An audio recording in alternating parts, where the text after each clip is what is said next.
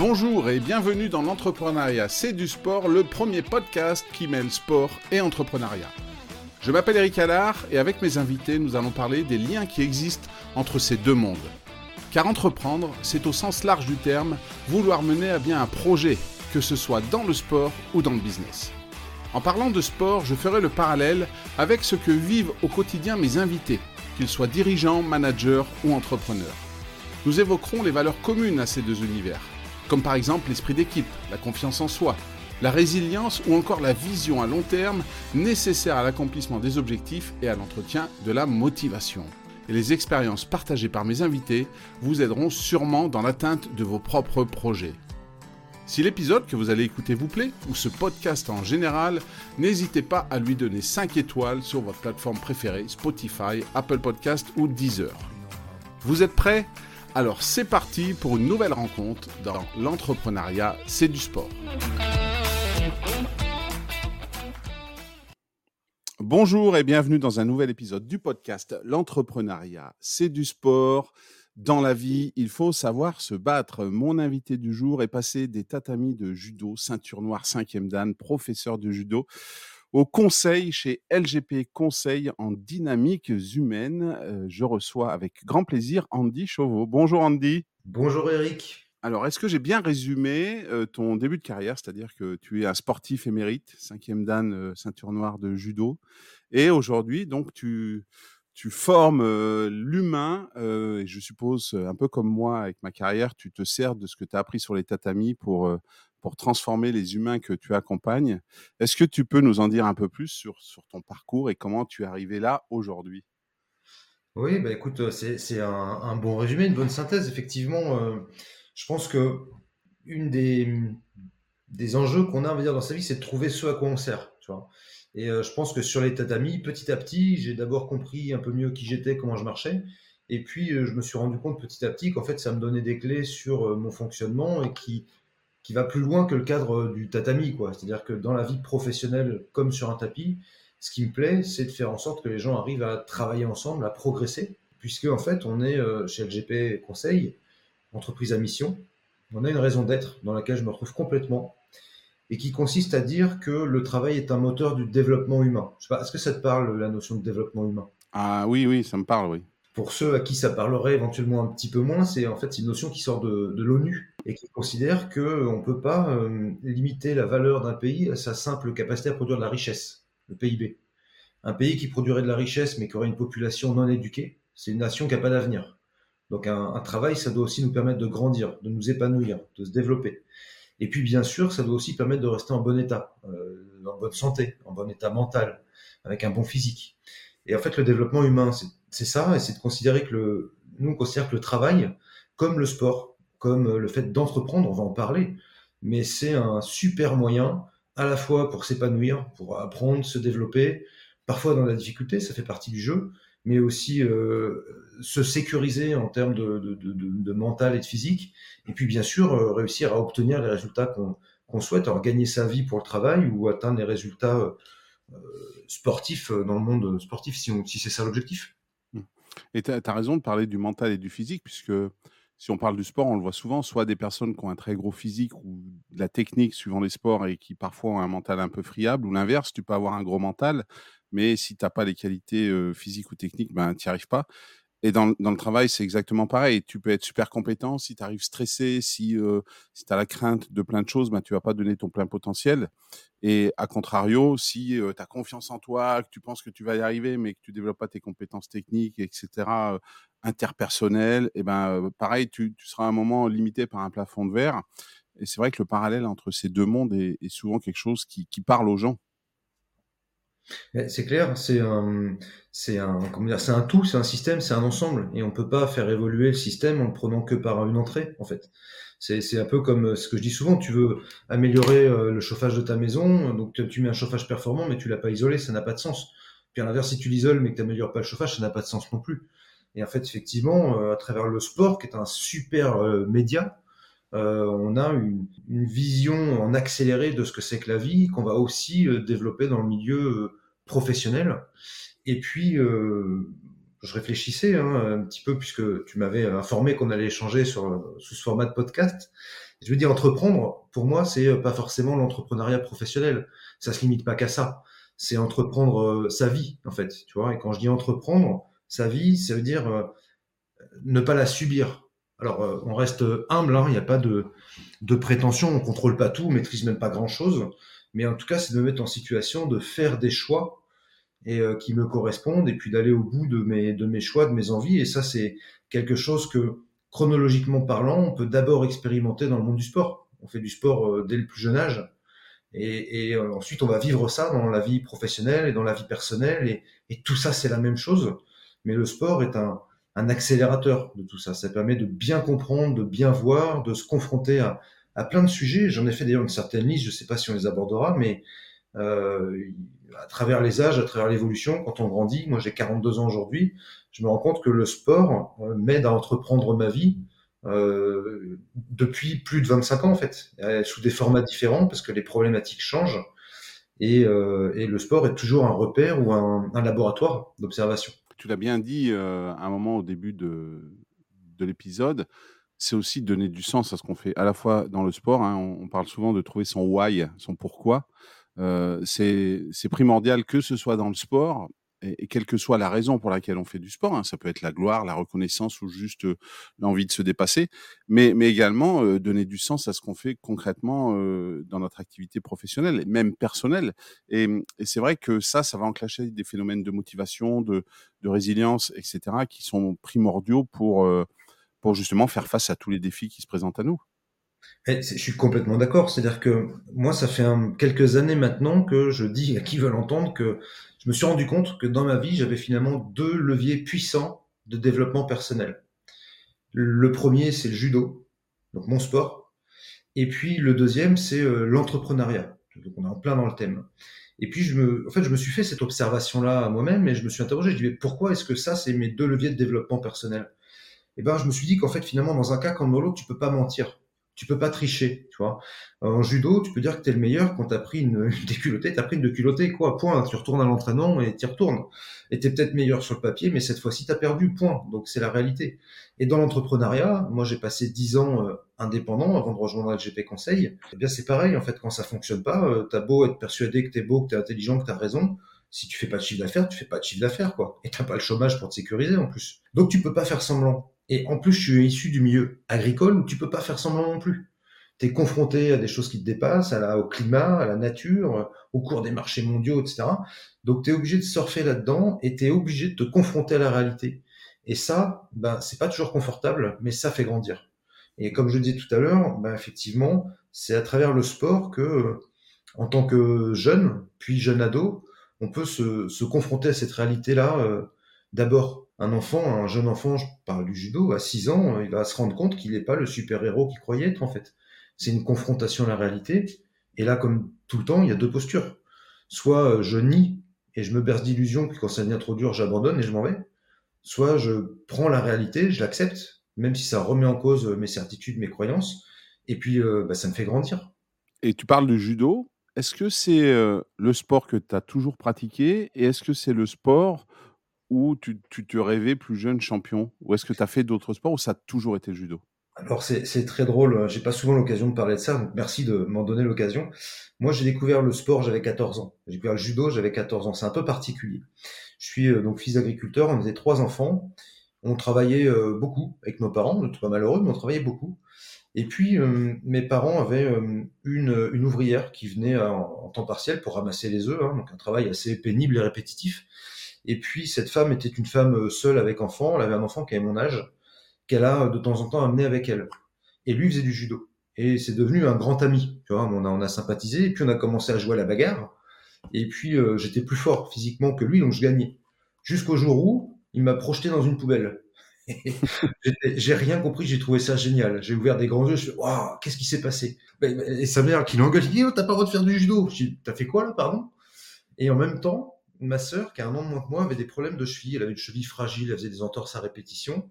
Et le médecin de famille, qui était un médecin euh, de campagne, mais médecin du sport, lui dit bah, allez faire du judo. Pour renforcer votre cheville, allez travailler dans un environnement avec un peu d'instabilité. Musclez-la. Tu vois, l'approche par le, le, soin par le mouvement, quoi. Et elle voulait pas y aller seule. Donc, je l'ai accompagnée. Et ça m'intéressait pas du tout. Je me disais, tu vois, j'avais des a priori. J'avais 14 ans. Et je me disais, voilà, on met les gamins au foot ou au judo. Euh, franchement, ça m'intéresse pas, quoi. Mais j'y suis allé pour ma sœur. Je suis monté sur le tapis. Allez, au bout de quoi Une minute, j'ai fait. Euh... j'étais ceinture noire, tu vois. Je m'entraînais trois fois par semaine comme un barjo, j'adorais ça. Et en fait, j'ai, on en reparlera peut-être après, mais effectivement, euh, je, je, savais travailler, je savais endurer la charge de travail, la pénibilité, mais d'un seul coup, ça, je pouvais exprimer ça dans un univers qui me plaisait, en fait, et qui avait du sens pour moi, pour rejoindre sur ce que tu disais tout à l'heure. Et donc, euh, bah, je me suis éclaté là-dedans et j'ai découvert le judo, si bien que souvent, quand on me dit t'es sportif, je dis non, je suis pas sportif, je fais du judo. Il se trouve que il y a aussi une pratique du judo qui se fait sous forme sportive et compétitive. Mais c'est un aspect du judo et ça se limite pas à ça. Par ailleurs, je peux aussi faire de la prépa physique à côté et je prends un plaisir fou à me dépasser, à me défouler physiquement. Alors, y compris avec le temps euh, qui passe et à trouver des adaptations pour faire face aux blessures, etc. Mais donc le judo, ça a vraiment été une découverte, une rencontre euh, par hasard, et ça a été surtout une révélation. Mmh. C'est-à-dire que ça m'a permis de, J'étais timide à 14 ans, j'osais pas faire la bise à une fille, j'osais pas montrer mes pieds, moi, sur un tapis de judo. Et puis, euh, et puis en fait, bah, petit à petit, euh, la passion euh, a balayé tout ça, et puis, puis j'ai grandi, je suis devenu un jeune homme, et puis un homme. Et puis après, bah, tu formes les autres, et tu transmets, enfin, tu vois, c'est... Donc c'est vraiment une rencontre. J'ai pas rêvé d'être judoka, je connaissais pas le judo, mais j'ai, ça a été un coup de foudre. C'était une rencontre. Et tu dis, tu as mis combien de temps à passer de première fois sur le tatami à ceinture noire Quatre ans. 4 ans, donc ouais, ça, ça, ça prouve quand même une, une certaine, euh, un certain engagement dans, dans, ta pratique. Et moi, la question qui me, qui me vient à l'esprit, quand je regarde de l'extérieur, moi, j'ai jamais pratiqué euh, d'art martial. Euh, le judo, bah, tu es quand même tout seul sur le tatami. Comment, comment, alors j'ai un peu la réponse avec, avec d'autres entretiens que j'ai pu avoir avant. Comment, comment t'en arrives aujourd'hui à être, je fais un sport qui est individuel où je suis tout seul sur le tatami, à euh, mon but aujourd'hui dans la vie, c'est euh, d'accompagner des gens à, à, tu travailles sur l'humain et, et c'est inhérent au judo parce qu'il y a cette philosophie qui est euh, liée à l'art martial. Est-ce que tu avais quand même ça au fond de toi, cette envie d'aider les autres à atteindre leur potentiel, à, à, se révéler, à trouver du sens à leur vie? Comment comment c'est venu? C'est une question qui est vraiment d'actualité pour moi. Tu es, pertinent dans ta question, merci. C'est complexe. C'est-à-dire que je suis en train moi-même d'essayer de répondre à cette question-là, parce que je constate plein de choses. Il y a de la psy là-dedans, il y a du développement perso, il y a plein de choses. Alors d'abord, le judo n'est pas un sport individuel. Euh, j'ai des copains, je, je, coach en prépa mental, tu es préparateur mental aussi. Euh, une copine qui fait du badminton et qui me dit, voilà, c'est un sport très individuel, vraiment. Et quand elle me le décrit, c'est beaucoup plus individuel que ce qu'on vit quand on fait du judo. Je vais pas le démontrer, il y a, bon, mais on peut rien faire sans les autres. Voilà. Mhm. J'ai besoin d'avoir un adversaire aussi fort, voire même partenaire aussi fort, voire plus fort que moi, qui deviendra mon adversaire en compétition, mais c'est grâce à lui que je vais progresser. Donc d'abord je chute, d'abord je chute. Et pour que je chute, euh, quand je chute, l'autre progresse. Et quand l'autre progresse, moi je vais progresser. Donc évidemment, c'est un sport euh, dual, c'est pas un sport individuel. Maintenant, c'est vrai que c'est pas un sport d'équipe non plus, évidemment. T'as pas, t'es pas en équipe les compétitions par équipe, c'est un enchaînement de rencontres individuelles. C'est pas une équipe qui affronte une équipe. Enfin, c'est pas la même chose que du rugby ou du foot. On est bien d'accord. Donc c'est pas un sport d'équipe.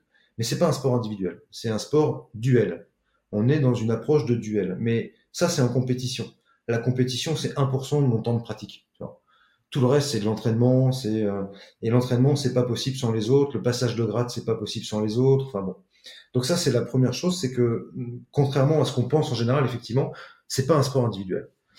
Après, moi, je me suis rendu compte avec le recul que euh, on m'a dit un jour, c'est vrai, c'est un psychologue du travail qui m'a dit ça, on choisit son travail pour faire mieux que son père. Et ça marche assez souvent quand même. Hein. Tu, tu, peux t'interroger sur le travail que tu fais, ce que ça t'apporte, ce que faisait ton père, et tu vas te rendre compte que probablement, dans ce que tu fais, tu cherches inconsciemment à faire mieux que ce que faisait ton père.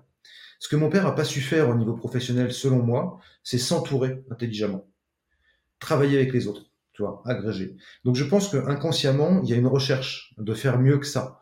Et euh, à travers le judo, on explore une autre manière de travailler avec les autres. Maintenant, ça reste un défi personnel parce que finalement, je reste un loup solitaire. Et donc euh, à la fois dans le judo, euh, je suis très bien parce que je suis avec les autres, j'ai besoin des autres et je m'épanouis, mais je peux aussi, je m'épanouis, mais je peux aussi rester seul. Et je me rends compte, là, chez LGP Conseil, j'ai un environnement qui est vraiment vraiment très riche, vraiment très intelligent, vraiment aidant, et parfois c'est pas simple, et qui me confronte au fait que bah, travailler en équipe, eh ben ça s'apprend en fait et qu'il faut s'ouvrir aux autres et que ça c'est pas facile. Si on veut que les autres euh, nous écoutent, puissent prendre la mesure de ce qu'on pense être capable de leur apporter, parce qu'on a envie de bien faire comme un comme un prof sur un tapis de judo, mais là justement on n'est pas le prof, on est au sein d'une équipe. Et donc, euh, comme euh, on m'a dit récemment, mais si tu veux que les autres s'intéressent à ce que tu peux leur apporter, peut-être qu'il faudrait que tu commences par t'intéresser à eux. Et je m'étais pas rendu compte que j'avais pas pris assez de temps parce que j'avais l'impression que j'avais compris, que je voyais, etc. Comme quand tu es prof de judo. Quand tu es prof de judo, tu es en dehors du cours, tu observes, tu as du temps d'observation, tu vois, tu analyses, et puis tu maîtrises tellement la discipline que tu comprends plein de choses très vite. Mais dans l'entrepreneuriat, c'est beaucoup plus complexe parce que tu es dans un univers qui est plus riche. Et ça rejoint cette idée qu'on avait tout à l'heure de dire que le sport est un super marchepied pour rentrer dans la vie, tu vois, entreprendre sa vie. Mais la vie, elle est plus complexe que ce qui se passe sur mon tapis de judo.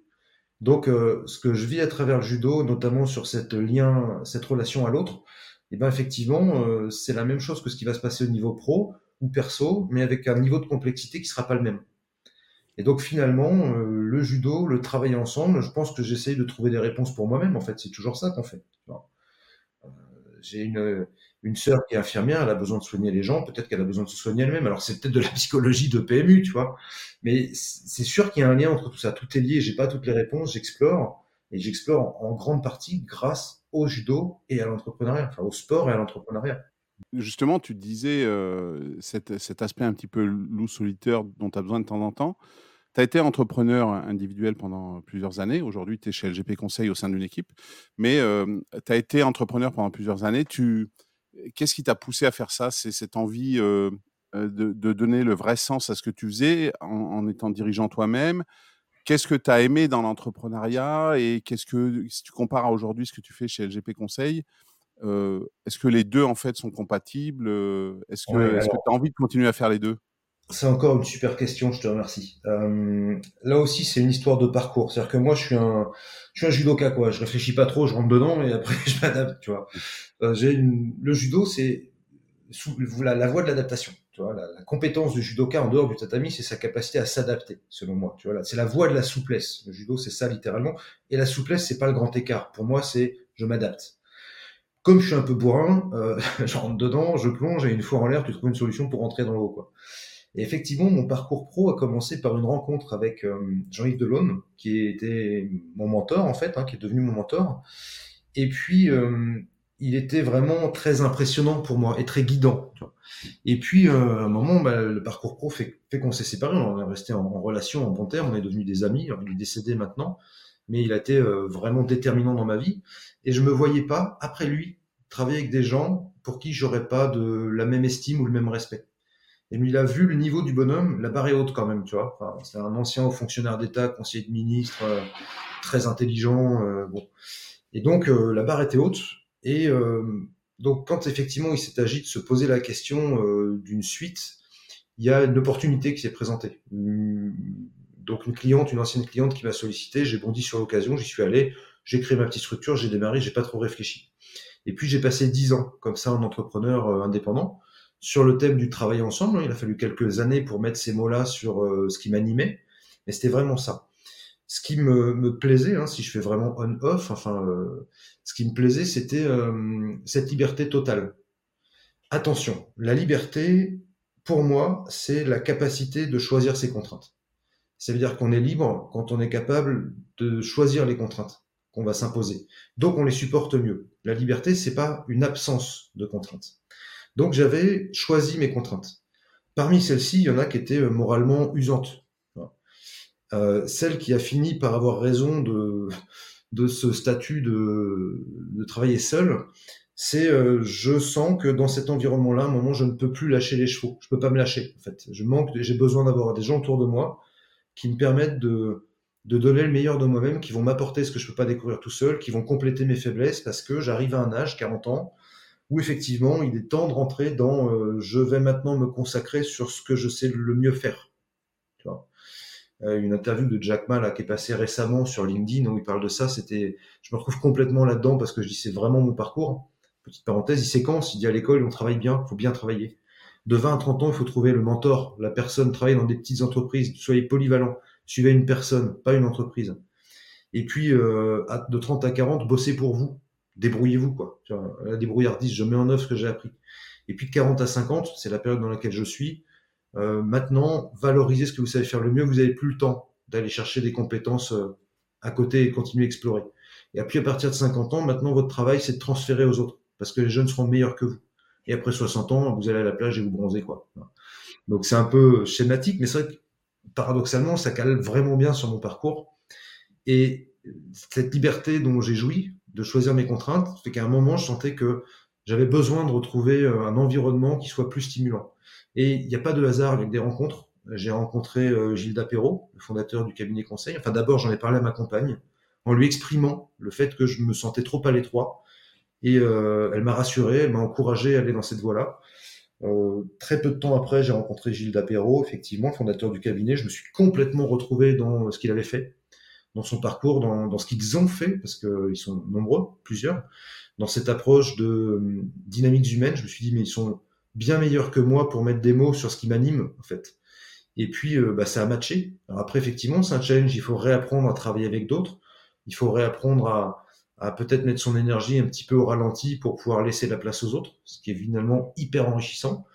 Donc, encore une fois, c'est c'est tout un parcours, c'est toute une évolution. Tu vois et aujourd'hui, je suis euh, euh, vraiment content d'avoir trouvé un environnement avec des contraintes qui sont différentes. Alors effectivement, les décisions peuvent se prendre un peu moins vite, euh, on est moins euh, autonome, bien que j'ai une grande autonomie, mais cet environnement-là me convient mieux aujourd'hui parce que bah, je suis plus seul en fait. Tu vois. Mais j'avais besoin de cette phase-là pour euh, apprendre, pour explorer, pour découvrir, pour euh, tester, pour grandir. Et maintenant, je grandis avec les autres, grâce aux autres. Et ma prétention, c'est aussi de les aider à grandir. C'est un échange. Tu as parlé de, des mentors que tu as pu avoir et du rôle que peuvent avoir les mentorats, des rencontres un peu impactantes comme Jean-Yves ou, Gilda. Euh, tu as aussi dit que tu avais découvert le judo et le sport entre guillemets à 14 ans, donc je ne vais pas te demander si enfant tu avais une idole sportive, puisque tu vas peut-être me dire bah non, parce que je travaillais à la ferme avec la famille. Mais est-ce qu'aujourd'hui il y a, y a toi un sportif ou une sportive qui te qui t'inspire ou qui te fascine, à la fois peut-être par ce qu'ils peuvent faire sur leur terrain sportif préféré, mais également parce qu'ils, par ce qu'ils peuvent être en dehors et, et par l'état d'esprit qu'ils peuvent avoir ou l'impact qui, même parfois en dehors des terrains, ils peuvent avoir sur la sur l'humain qui les entoure. Oui, alors c'est drôle parce que je pensais à toi ce matin dans mon bain. J'ai trouvé la réponse à cette question-là ce matin dans mon bain. Je vais parler du judo, c'est l'univers qui me parle. C'est moi le, la référence, c'est Kosei Inoue. C'est un japonais qui a tout gagné avec une classe folle. Euh, il a fait champion olympique, il a passé moins de 5 minutes de combat sur les tapis, quoi.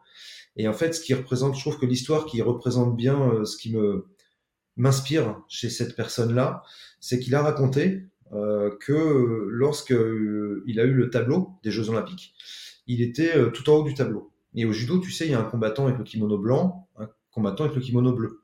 Donc ça dépend de ta place. Si t'es numéro 1, t'es blanc, si t'es numéro 2, t'es bleu. Bon. Lui, il était numéro, tout en haut du tableau, numéro 1. Donc logiquement, si tout se passe bien, il va aller jusqu'en finale en étant toujours le combattant numéro 1, donc kimono blanc. Et en fait, il n'a pas pris de kimono bleu dans son sac. Il a dit, je pars avec un kimono blanc uniquement. C'est-à-dire que je ne me donne pas. C'est très japonais. Hein. Je n'imagine même pas la possibilité que je n'arrive pas en finale et je ne gagne pas la finale. À tel point que si je, je perds un combat et que je vais en repêchage, alors à ce moment-là, il faudra que je mette euh, probablement le kimono bleu, ben, je l'ai pas en fait. Donc je pourrais même pas combattre. C'est-à-dire que c'est cette euh, certitude qui n'est pas de la prétention, mais qui est une, conviction à un instant donné qui fait que tu rencontres quelque part euh, ta destinée, tu vois. Et effectivement, il a fait champion olympique en moins de 5 minutes de combat. Il a fait, je sais pas, 7 ou 8 combats, il a tout gagné en 20 secondes, quoi. Avec une allure folle, avec une élégance folle, et en étant, il savait, en fait, tu vois, il était pas convaincu, il savait. Et euh, ça va, ça, je trouve que c'est quelque chose qui me parle parce que c'est des, instants de grâce dans une vie. Et au niveau professionnel, ou en tout cas dans l'entrepreneuriat, on a parfois des rencontres comme ça. Euh, quand j'ai rencontré Jean-Yves Delaune, quand j'ai rencontré l'équipe de LGP Conseil, c'est un peu pareil. Tu sens, tu sais que c'est le bon moment, quoi, qu'il y a quelque chose. Tu sais pas le décrire, tu peux pas l'expliquer. Ça passe pas par du raisonnement. C'est beaucoup plus puissant que ça. Et ça, encore une fois, dans le sport, on, on a cette chance d'aller vivre ces moments-là, de les explorer. Et c'est vrai que quand euh, j'ai vu, moi, tout jeune débutant, euh, euh, la finale olympique, enfin le, le, tournoi olympique de Kosei Inoue, je l'avais enregistré sur des cassettes VHS, c'était dégueulasse, les images elles sautaient et tout. J'avais passé en boucle, je pouvais pas me, c'était hypnotique pour moi, tu vois. Je pouvais pas euh, ne pas regarder ça, c'était waouh, quoi, tu vois. Et ensuite, cet homme-là est devenu entraîneur de l'équipe nationale olympique japonaise. Il a transformé plein de choses culturellement, il a modernisé en respectant la culture. Et tu dis, ben, en fait, c'est une homogénéité, c'est une cohérence, c'est un système harmonieux global.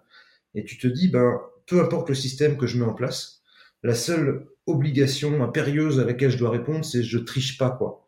C'est-à-dire que j'ai mes forces, j'ai mes faiblesses, mais le système que je vais mettre en place autour de moi, il doit être cohérent.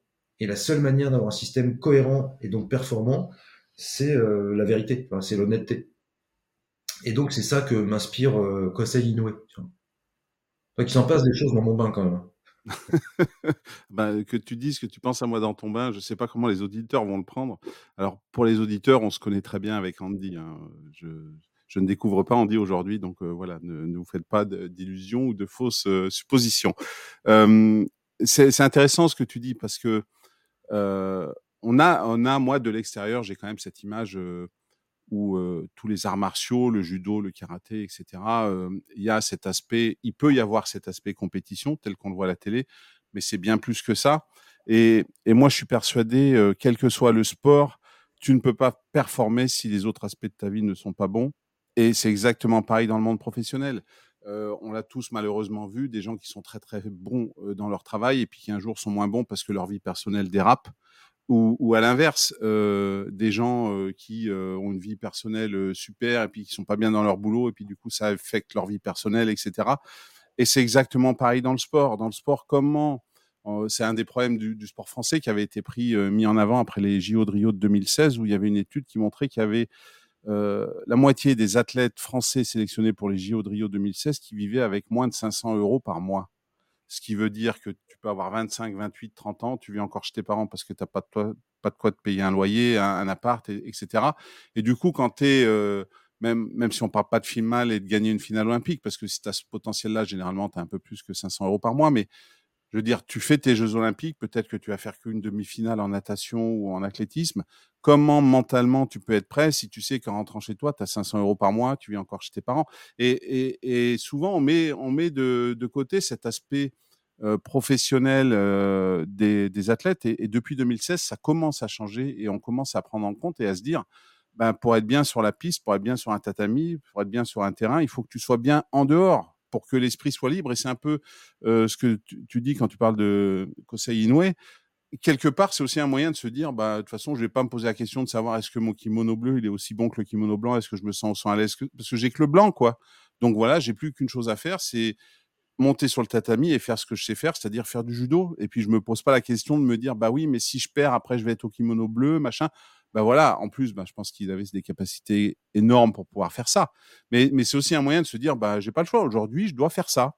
Et, et, des fois, au travail, il faut se mettre dans cette situation-là et savoir se dire que c'est pas du stress négatif, mais au contraire, c'est un moyen de se concentrer, de d'être vraiment focus. Euh, la méthode Pomodoro, pour ça, je trouve qu'elle est bien. Pendant 25 minutes, tu ne fais qu'une chose. Tu enlèves tes notifications de téléphone, d'email, tout ça. Et là, tu te rends compte que finalement, en 25 minutes, parce que tu ne fais que ça et que tu ne penses qu'à ça, bah, tu arrives à faire une masse de travail phénoménale.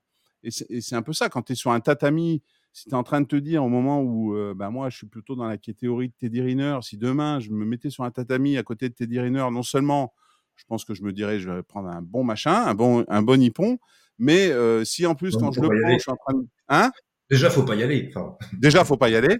Mais si en plus, en même temps, quand je l'attrape, je suis en train de me dire, ah, mais je sais pas comment je vais payer ma facture d'électricité, tout ça, bah, c'est même pas la peine. C'est même pas la peine de monter. En fait, tu perds ton temps.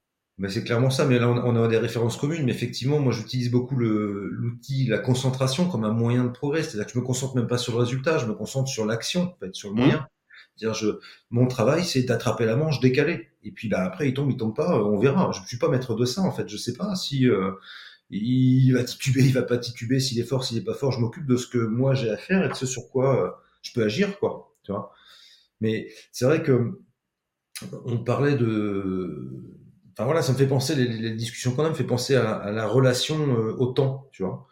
Euh, j'ai 42 ans, j'ai une petite fille de 7 ans qui grandit, je la vois grandir, je sais que ça passe vite. Je me dis tiens, je suis dans une tranche de vie qui va durer encore une dizaine d'années, qui a des caractéristiques. Et en fait, euh, encore une fois, le sport est un super moyen euh, de, de comprendre sa relation au temps. Tu vois, je discutais avec un copain il y a pas longtemps et il me dit oui, au niveau pro, donc il a le même âge que moi, euh, bah, mon patron voudrait que je me détende un peu, que je sois plus cool, que je passe plus de temps à discuter avec les gens, mais il me dit moi j'ai du mal parce que tu vois je suis un guerrier, je me suis toujours battu pour construire mes, pour avancer. Je dis ben ouais, je dis moi c'est pareil, mais en fait il y a un temps pour tout. Je dis de 20 à 40 ans, tu t'es battu au niveau professionnel, comme on peut le faire dans le sport, pour euh, apprendre, pour construire, pour progresser, pour accumuler de la connaissance, du savoir-faire. Puis en fait maintenant tu l'as, donc tu te détends et tu t'appuies dessus et tu vas euh, changer un peu de, de, mode énergétique. Ça tombe bien parce qu'à un moment tu vieillis, tu pourras pas rester non plus dans cette énergie euh, en permanence. Donc euh, tu vas apprendre à te détendre un petit peu en t'appuyant sur ce que tu as construit. Donc tu gardes un pied dessus hein, et puis tu vas mettre un petit pied en dehors de temps en temps pour explorer. Tu vas te mettre en, situation d'observer. Et ben dans le sport c'est la même chose. Tu vois, j'ai un, genou qui est plutôt très abîmé, hein, une arthrose avancée niveau 4 à la rotule, il y a les ménisques qui sont éclatés, enfin bon, donc à l'IRM, on te dit, monsieur, maintenant c'est euh, prothèse. 42 ans, euh, Donc tu vas les chirurgiens, les chirurgiens disent non, non, non, c'est pas prothèse. Votre genou, il est dégueulasse, mais on comprend pas comment, mais il marche. Donc on touche à rien, vous continuez comme vous faites, par contre vous adaptez votre pratique, vous diversifiez, vous mettez moins d'intensité, puis bah, c'est exactement la même chose. Il y a un moment, il faut changer un peu sa relation parce que le temps change. Donc changer un peu sa manière de faire, se détendre, et là tu deviens vachement plus performant en fait. Ça s'appelle la maturité, c'est le début de la maturité. Et donc, ce que tu vas pas comprendre dans la vie si t'es pas, euh, si t'as pas mangé quatre ou cinq portes d'affilée, ben, grâce au sport et peut-être même grâce à une blessure, à un moment, tu vas être obligé de t'adapter. Effectivement, quand tu reprends l'activité physique, alors euh, tu vas à la salle, les gars, ils te regardent avec des grands yeux parce que tu vois deux fois plus fort que tout le monde. Sauf qu'en fait, tu as un genou qui est pourri, personne ne le sait. Mais c'est justement parce que tu vas et que tu es régulier que ton genou, il tient malgré tout. Tu vois c'est parce que tu es dans le mouvement, parce que tu es dans l'action adaptée, euh, qui correspond à tes attentes, à tes capacités du moment, à tes défis, mais parce que tu restes dans le mouvement, parce que tu restes dans l'action, parce que tu entreprends ta vie, que euh, bah, tu arrives à passer des difficultés alors que bah, normalement c'était pas censé passer quoi. Tu vois, donc c'est, je sais pas, je pars un peu dans tous les sens, peut-être, peut-être de donner cette impression-là, mais pour moi c'est vraiment un tout quoi. Et encore une fois, euh, si tu le comprends pas dans la vie, tu n'avanceras pas. Et le sport va t'aider à le comprendre parce que là non plus, tu peux pas tricher. Quand le genou il est mort, il est mort, quoi. Donc tu peux pas euh, continuer à faire des squats euh, hyper lourds, tu non, ça, ça marchera pas. donc tu fais autrement et adaptes ta manière de faire. Et puis bah, tu te connectes aux autres et puis tu te rends compte qu'il est peut-être commencé, il va être temps de peut-être un peu moins être dans la recherche de performance, mais un peu dans la compréhension, la transmission, l'évolution. Enfin, bref, on vieillit quoi. on va, on va pas finir euh, là-dessus, Andy. Euh, juste, tu as, parlé du, judo, le fait d'être euh, sur le tatami, après de transmettre. Tu as parlé fait, du fait d'être entrepreneur, maintenant d'être au sein d'LGP Conseil avec une équipe. justement, est-ce que toi, dans, dans ton rôle aujourd'hui, un peu de, manager ou, ou, de manager, est-ce que tu as un exemple d'un entraîneur, d'un coach sportif qui, pour toi, de la manière dont il manage son équipe, serait un bon manager en entreprise parce qu'il sait gérer le stress, les égaux, les objectifs, la motivation. Il sait cultiver tout ça, des choses qui sont aujourd'hui essentielles dans le monde professionnel actuel? Alors oui, j'en ai un, mais euh, tu vois, dans mon bain, j'avais pas encore le nom. Mais euh, là, il m'est venu pendant l'entretien. Mais vous le connaissez pas. il s'appelle euh, Franck Moget. C'était mon premier prof de judo. C'est celui qui m'a donné envie, qui m'a inspiré, qui a été un modèle, tu vois. Et c'est un quelqu'un qui a fait six fois champion de France, cinquième au championnat du monde, cinquième au tournoi de Paris, blessure, terminée reblessure, terminé. Et euh, donc euh, sorti de l'INSEP, etc. Et puis qui est devenu entre guillemets, c'est pas du tout péjoratif, un petit prof. Ça a été le mien. Euh, et tu te dis, ben c'est quelqu'un qui brille par à la fois sa grande compétence et une totale humilité. C'est-à-dire qu'en fait, si tu vas pas voir, tu vois pas ce qu'il y a derrière, tu te rends pas compte. Et du coup, je trouve que cette association là, euh, c'est vraiment très inspirant. C'est-à-dire que c'est quelqu'un donc tu vas te rendre compte en le côtoyant qui est agréable, donc tu as envie de le, côtoyer parce qu'il est à l'écoute, parce qu'il est voilà, il est tranquille, il est à l'écoute, donc tu as envie de le côtoyer. Et plus tu le côtoies, et plus tu te rends compte de la valeur. Et tu dis bah c'est exactement le type de, de chef, si tu veux quelque part, qu'on a envie d'avoir, je trouve. Euh, moi, ça me convient tout à fait, en fait. Hein, euh, J'ai souvent à cette question des réponses d'entraîneurs beaucoup plus connus, des Didier Deschamps, des Jürgen Klopp, des Vincent Collet au basket, etc. Mais en fait, c'est là ce que tu me partages, c'est de l'expérience vécue et ça me va tout à fait. C'est vrai que Franck Moget, ben, à part toi et ceux qui sont dans le judo, ben, moi je le connaissais pas, mais aujourd'hui ça me donne envie de ce que tu me dis d'aller le, rencontrer et de voir comment il, a aidé parce que Là, tu nous parles de ta vie à toi et c'est ça qui est important. Oui, oui, de l'extérieur, moi aussi, de, Didier Deschamps, comme il a géré son groupe en 2018, même en 2022, je trouve que c'est des relations des, avec son équipe qui seraient bonnes en entreprise. Mais là, moi, ça me va très bien que tu me parles de Franck Moget, qui est pas connu du grand public. Mais ce qui m'intéresse, c'est que toi, tu, le connaisses et qui t'a apporté quelque chose dans la vie. Bah oui, ouais. Tu vois, quand, euh, quand j'ai eu mon, mon cinquième dan, c'était, ça remonte à quelques années maintenant, c'est quand même un grand moment dans la vie d'un judoka, c'est pas, euh, c'est déjà un, c'est un haut grade. Je lui ai envoyé une, juste une photo, je, je l'ai pas souvent, hein, euh, je le vois pas souvent, Franck, hein, mais je lui ai envoyé juste une photo de mon rapport, un rapport à faire, et puis il y a une page remerciement, donc j'avais mis son nom, et je lui ai juste envoyé une photo de ça, et en haut c'était marqué dossier candidature cinquième dan. Et il m'a dit, il m'a répondu assez rapidement, il m'a dit tu, tu, tu passes le cinquième dan, je dis non, ça y est, je l'ai.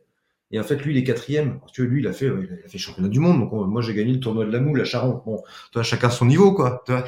Mais euh, il m'a dit, c'est la première fois qu'un de mes élèves euh, atteint ce niveau-là, en fait. Et t'as beau ne pas être vu ou parler depuis 10 ou 15 ans, le lien, il est toujours là, avec des gens comme ça. Même si c'est une fois tous les 10 ans, mais en fait, il, il se passe toujours quelque chose. Mmh. Ah, c'est des belles, belles histoires de vie qui, qui comptent. Et euh, tu verras peut-être que ce sera toi un jour qui, tu parlais à, euh, l'interview de Jack Ma où on disait à 50 ans, ben faut transmettre parce que les jeunes deviennent meilleurs que toi. Peut-être qu'un jour tu recevras toi aussi. Euh, alors je sais pas dans 20 ou 30 ans euh, quelle sera la technologie, mais un hologramme qui, qui, montrera un de tes élèves qui a une sixième, septième ou ça va jusqu'à combien? Dixième d'âne, non? C'est ça? Oh là là, là, ça va tellement haut que je sais même plus moi. Mais donc donc voilà, peut-être que toi à ton tour et tu pourras faire le lien avec ce que tu avais fait avec Franck et te dire ben voilà j'ai bien transmis ma passion et pas seulement ma passion technique mais aussi des valeurs qui parce que pour ce niveau-là faut avoir des valeurs. C'est pas juste ce que tu décris là c'est le développement humain. Voilà c'est ça. C'est exactement ce qu'on disait au début de ce podcast en fait hein. donc tout, tout se tout se lit. Mmh. et parmi toutes les qualités qui permettent de, de développer l'humain est-ce qu'il y en a une toi que tu associes aux sportifs de haut niveau que tu n'as pas et que tu aimerais avoir? Ouais, oui, oui c'est euh, l'humilité, la modestie, la discrétion. Tu vois, avec ma sœur, l'intention, je vais dire un gros mot, mais euh, c'est même pas un gros mot. Mais elle me dit l'humilité, c'est pour les tocards. Alors évidemment, on en rigole, c'est une blague, bien sûr. Mais quand je dis ça, les gens ouvrent des grands yeux. Mais euh, tu vois, il y a pas très longtemps, j'ai animé une formation. Euh, et j'ai dans cette formation quelqu'un, alors c'est des gens qui ramassent des tomates, tu vois. Donc c'est vraiment un travail pénible, répétitif. Il y a beaucoup de, de travailleurs qui viennent de l'étranger, qui peuvent trouver une place en France grâce à ça. Et euh, j'ai face à moi euh, un groupe assez sympathique et notamment un jeune homme. Et puis à la pause, on discute. Je dis euh, donc il vient d'Afghanistan, il afghan. Puis je lui dis ah, c'est solide les Afghans. J'ai connu des Afghans au judo, c'était solide quoi. Puis je vois un petit sourire. Bon, à la pause, on discute le midi. Je dis mais tu, fais du sport? Oui oui. il parle comme il peut. Hein. Je dis taekwondo. Ah, je dis c'est bien taekwondo. Ben, T'as quel grade? Quatrième dan. Je dis 24 ans, quatrième dan. Je dis ouh là là là là là là. Oula. Et je dis, mais euh, il me dit, ouais, je me suis blessé, je peux plus en faire. Je dis, ça doit te manquer, t'en faisais beaucoup. Bah oui, oui. Euh, je dis, t'as pensé à enseigner? Il me dit, oui, oui, je suis enseignant, je suis prof. Enfin, j'étais prof. Il me dit, j'étais, euh, j'ai fait les championnats du monde. Ah ouais. Il me dit, euh, j'ai été en équipe de Suède, j'étais faisais partie de l'équipe nationale, et puis euh, avant de me blesser, j'étais en sélection olympique. Ah vache, l'engin. Et, en fait, pas un mot, quoi, hyper discret. Et j'en discute avec ses collègues, je dis, vous saviez, ça fait trois ans qu'ils bossent ensemble, ben, j'en avais aucune idée. Et en fin de formation, tu vois, je l'interroge, je dis bon, comment ça s'est passé, comment ça a été au niveau de la langue, le français, tout ça. Il me dit bah très bien. Il me dit bon, après c'est vrai que c'est pas facile le français parce que c'est que ma septième langue. Et tu dis mais l'engin quoi. Le mec il est sélection olympique, euh, taekwondo, il parle sept langues et il est là à ramasser des tomates et tu le vois pas en fait. Donc c'est ça rejoint un peu ce que tu évoquais tout à l'heure. On fait du sport, on est à haut niveau, on gagne 500 euros. Ben, c'est la différence entre la valeur de l'être, tu vois, ça c'est quelqu'un qui a évidemment une valeur euh, profonde, intrinsèque, énorme, et puis la reconnaissance par les tiers. Et pendant longtemps, je me rends compte, peut-être encore aujourd'hui, que j'ai couru après la reconnaissance. Et finalement, une fois que tu acceptes de plus courir après, que tu n'as plus besoin de ça, euh, bah, tu peux être pleinement, tu vois. Et ce gars-là, il est pleinement, c'est un inconnu, mais c'est très inspirant. Et en fait, les grands champions, ils ont tout ça en commun. Kosei Inoue, c'est pareil, c'est une modestie. Euh, moi, je gagne le tournoi de la moule, je vais le dire à tout le monde, quoi. le en sélection olympique, personne ne sait. Hmm. Euh, je trouve ça, euh, ouais, je trouve ça beau et admirable. Et puis bon, j'ai encore quelques progrès à faire en la matière. Hmm. Après, euh, aujourd'hui, on a, tu vas peut-être me, donner ton avis sur la question.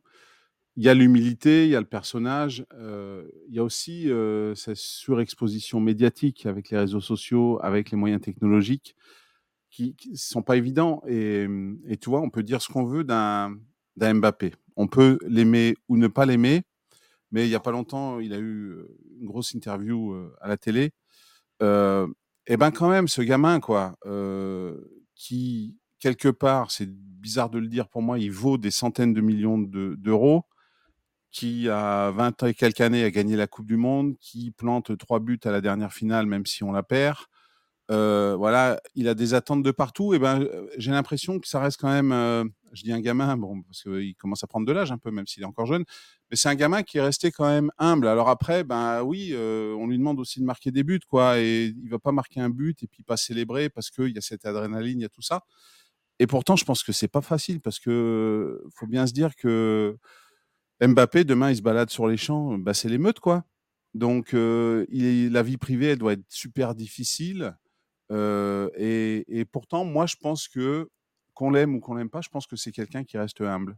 Donc, bah, je, pense que, cet avis-là. Je, partage complètement. Moi, je trouve que je, ne suis pas un grand euh, comment dire, connaisseur, fan de foot, etc. Mais Mbappé, il est, il est remarquable.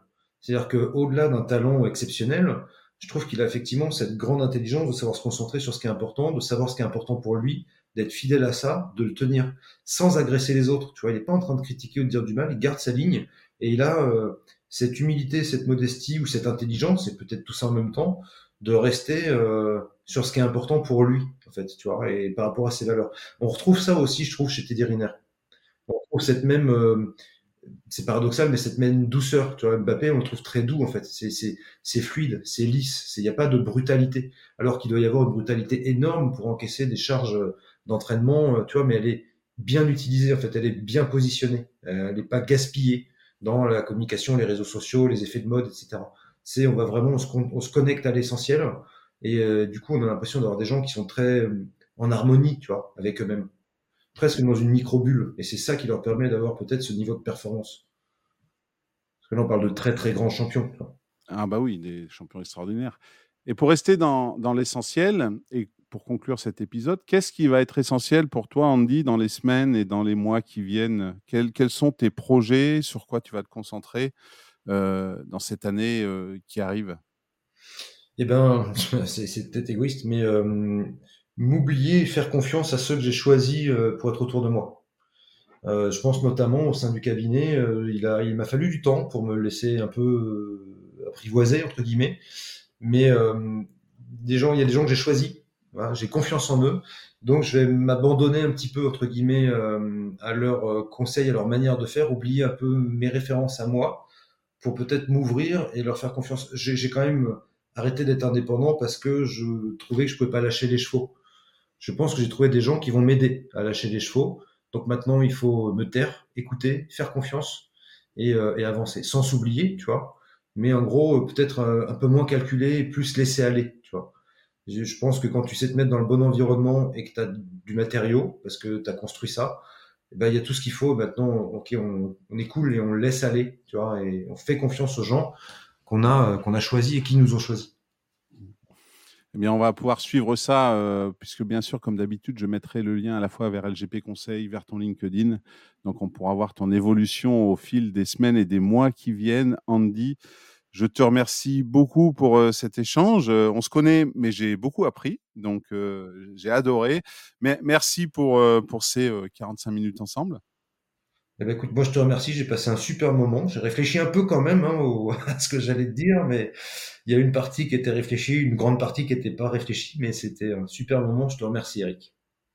Et puis bien sûr, à tous les auditeurs, je vous donne rendez-vous très vite pour un nouvel épisode de l'entrepreneuriat, c'est du sport.